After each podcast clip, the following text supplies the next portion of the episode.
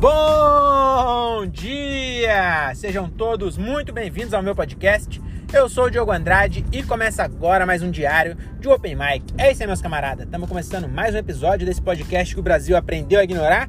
Hoje é dia 5 de outubro de 2022 e está começando mais um de carona com Open Mic. Esse quadro desse podcast que já tá ali, ó, tá no top 3, tá no top 3 da galera aí, ó. É esse quadro o show, né, mesmo, né? E o de curiosidade e o do meu pai. É o top, top 4. Agora acabou de virar, que o pessoal também, ó, o senhor Esteu tá fazendo sucesso. Aqui todo mundo só fala dele e inclusive perdi de gravar um episódio na volta. Aquele, eu não sei se se eu, se eu cheguei a cortar antes, mas eu acho que pegou um pedaço. Para quem ouviu esse, esse episódio aí, é, vai entender. Quem não ouviu, Procura aí, é de carona. É, não, como que é? De papo com papai, olha que nome top. De papo com papai 2. Foi um papo que eu bati com meu pai. Eu tava indo pra casa dos meus pais lá em Peruíbe. E meu pai tava indo comigo. Aí a gente foi gravando um, um, um episódio.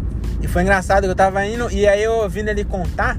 Ele contando os bagulho que eu nunca perguntei. Eu achei, da hora, eu achei legal esse negócio. Acho que todo mundo devia fazer um podcast com o pai. Porque aí, pra tentar fazer render o assunto, você acaba entrando em uns bagulho que em conversa normal você não ia entrar. Aí, aí fica legal. Aí eu tava prestando atenção ele contando as histórias lá. É legal que meu pai ele é igual eu, né? Já falei, né? Ele confunde todas as histórias. E aí ele inventa também. E aí ele vai falando.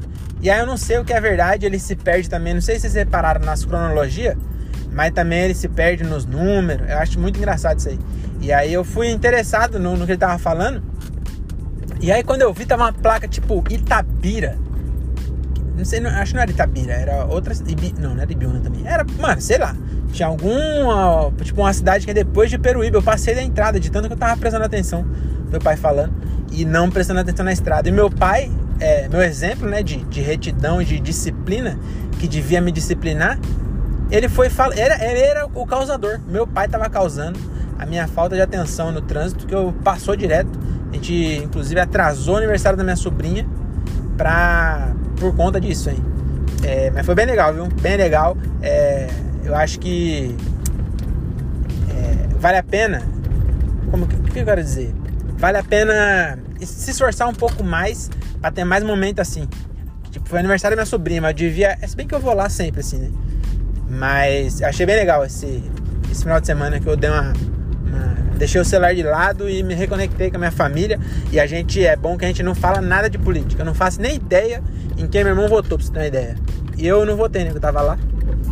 E aí, o que, vocês acharam? Me conta. Eu. Esse, esse episódio aqui, ó. Eu não gosto de confessar crime aqui.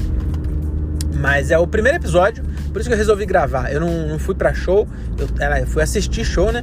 Eu vi o. Fui no Comedy Sampa e depois eu fui conhecer o Jester, que é um comedy clube novo que, abri, que abriu lá em Pinheiros. E aí, hoje, é... por que, que eu resolvi gravar? Porque é, um, é o primeiro registro que eu tenho de um dia que eu estou sobre algum efeito de entorpecentes é, não permitidos pela lei, né? Porque acho que eu já devo ter gravado sobre o efeito de entorpecentes é, álcool, né? Álcool que chama cachaça. Cachaça, caralho.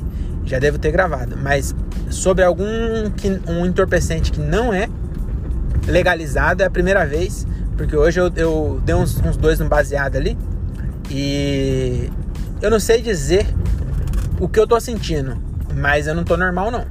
Inclusive eu tô até com medo, porque na minha cabeça eu tô falando super bem aqui, vocês tinham que ver. Eu tô aqui, ó, nossa, na minha cabeça eu tô com uma dicção perfeita.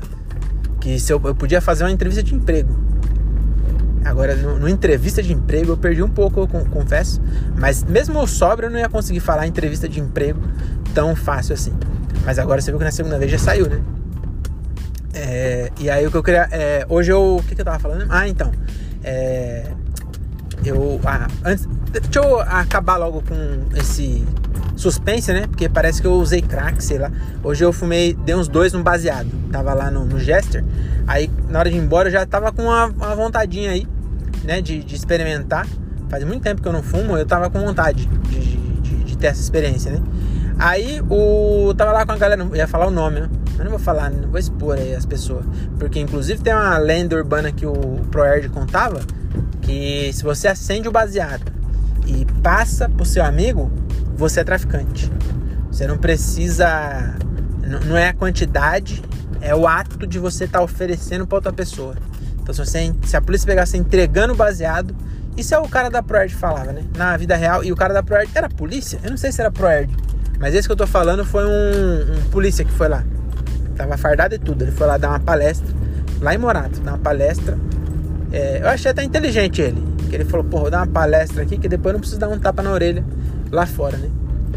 Acho que era essa a ideia, porque eu era criança ainda. E aí algum perguntou, olha só as perguntas. Se vai um policial na escola de rico, ele vai perguntar, sei lá, ah, você usa colete à prova de bala? Sei lá o que ele vai perguntar. Você já assistiu o Robocop? Aí ele. Isso é engraçado, hein? Porque o, o, polícia foi dar palestra de droga e abriu pra pergunta, aí o moleque falou: quantas gramas é considerado tráfico? Qual é a chance de uma criança normal, de que não é de Morato, fazer uma pergunta dessa pra um policial, o cara na terceira série, 9 anos de idade? Aí ele fala. Qual, quantas gramas é considerado tráfico? Aí o policial falou isso. Não, não é grama, não, é atitude. Se você.